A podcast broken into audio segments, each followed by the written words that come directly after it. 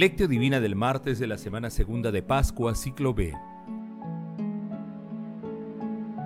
Lo mismo que Moisés elevó la serpiente en el desierto, así tiene que ser elevado el Hijo del Hombre, para que todo el que cree en él tenga vida eterna. Juan capítulo 3 versículos del 14 al 15. Oración inicial.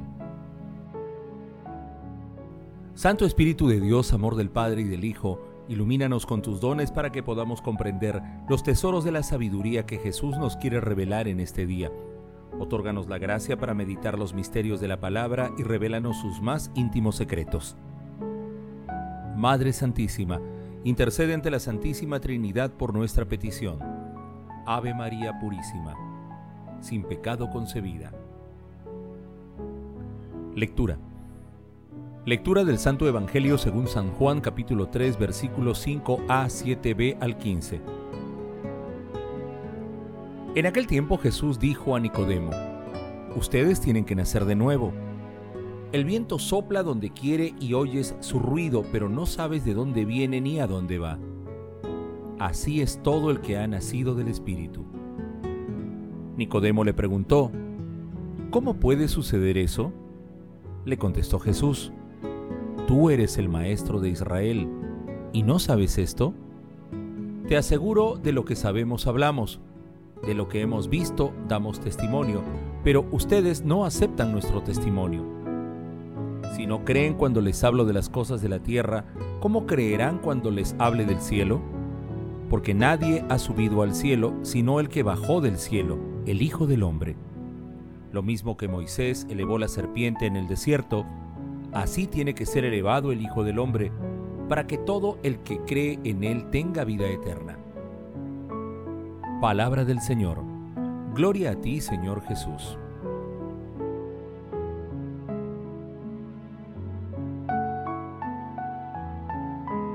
El texto de hoy continúa la conversación de Jesús con Nicodemo, el pasaje evangélico de ayer trató sobre la fe incompleta de Nicodemo, que no comprende la acción transformadora del Espíritu Santo. La lectura de hoy se enfoca en el don de la vida eterna para todo aquel que cree en Jesús como enviado de Dios Padre. La Iglesia y en ella, nuestras comunidades y nosotros, tenemos la gran misión, el honor y la responsabilidad de anunciar la buena nueva a la humanidad y hacer presente, creíble y eficaz la resurrección de nuestro Señor Jesucristo. Esto requiere de cada uno de nosotros un cambio de vida, llegando al extremo de ser vistos como personas distintas, como quienes han nacido otra vez. Meditación Queridos hermanos, ¿cuál es el mensaje que Jesús nos transmite el día de hoy a través de su palabra?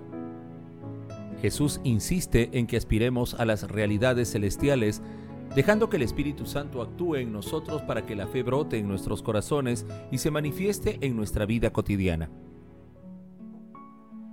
Si actualizamos el mensaje de nuestro Señor Jesucristo, al vaivén de nuestros días nos damos cuenta de que muchas veces somos como Nicodemo, al anteponer la lógica humana a la lógica divina.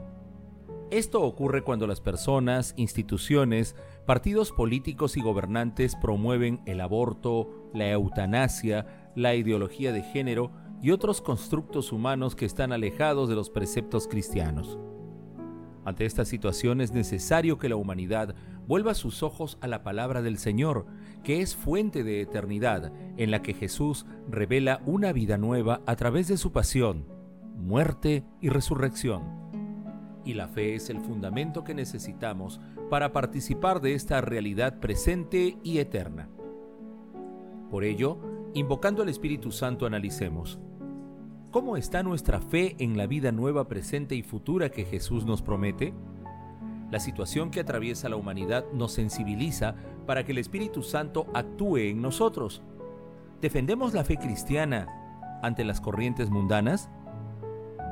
Hermanos, que las respuestas a estas preguntas nos ayuden a todos y a la humanidad entera a renovar nuestras vidas aceptando la presencia transformadora del Espíritu Santo para vivir de acuerdo con las enseñanzas de nuestro Señor Jesucristo.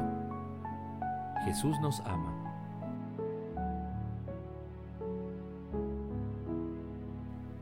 Oración.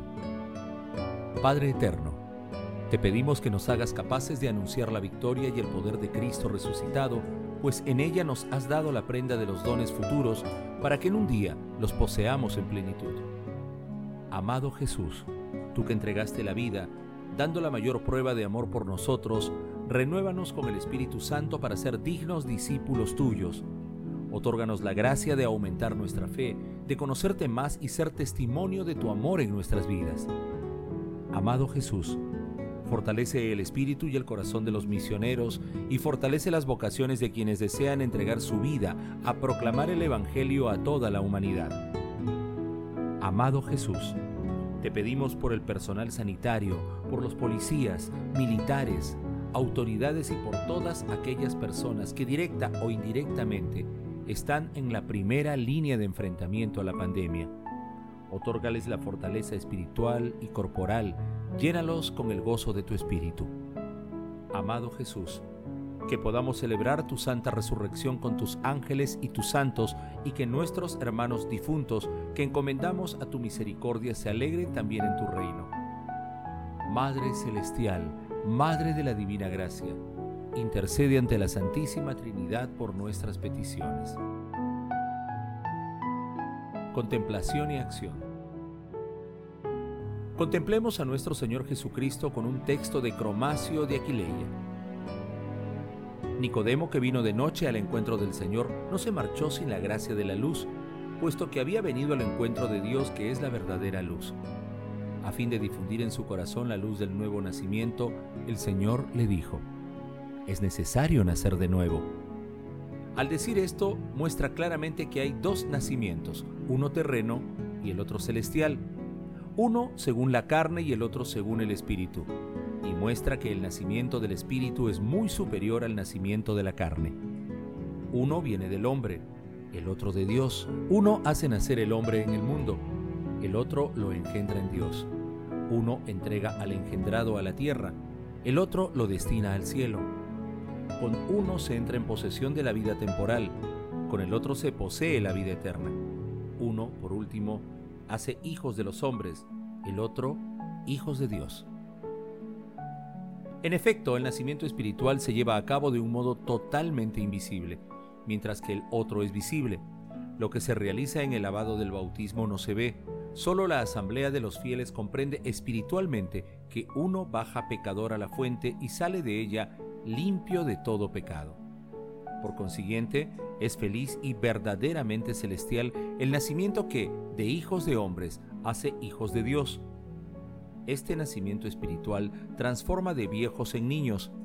Los que han sido regenerados por el bautismo renacen en la inocencia, tras haber sido despojados del viejo error y de la malicia del pecado, y es el seno espiritual de la Iglesia el que concibe y da a luz a los hijos de Dios. Queridos hermanos, sigamos dispuestos a lanzarnos a la aventura del Espíritu en estos momentos difíciles, no dejemos de orar para que la humanidad renazca en el Espíritu. No dejemos de orar, empleemos incluso nuestras propias palabras. Dirijámonos a Dios como verdaderos hijos, aunque Él conoce nuestras necesidades. Contémosle con confianza filial nuestras dudas, anhelos, necesidades, alegrías, tristezas y preocupaciones. Pidámosle perdón por nuestros pecados, acudamos con arrepentimiento a su misericordia. Glorifiquemos a Dios con nuestras vidas.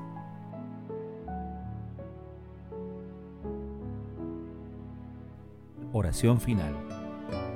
Gracias Señor Jesús por tu palabra de vida eterna.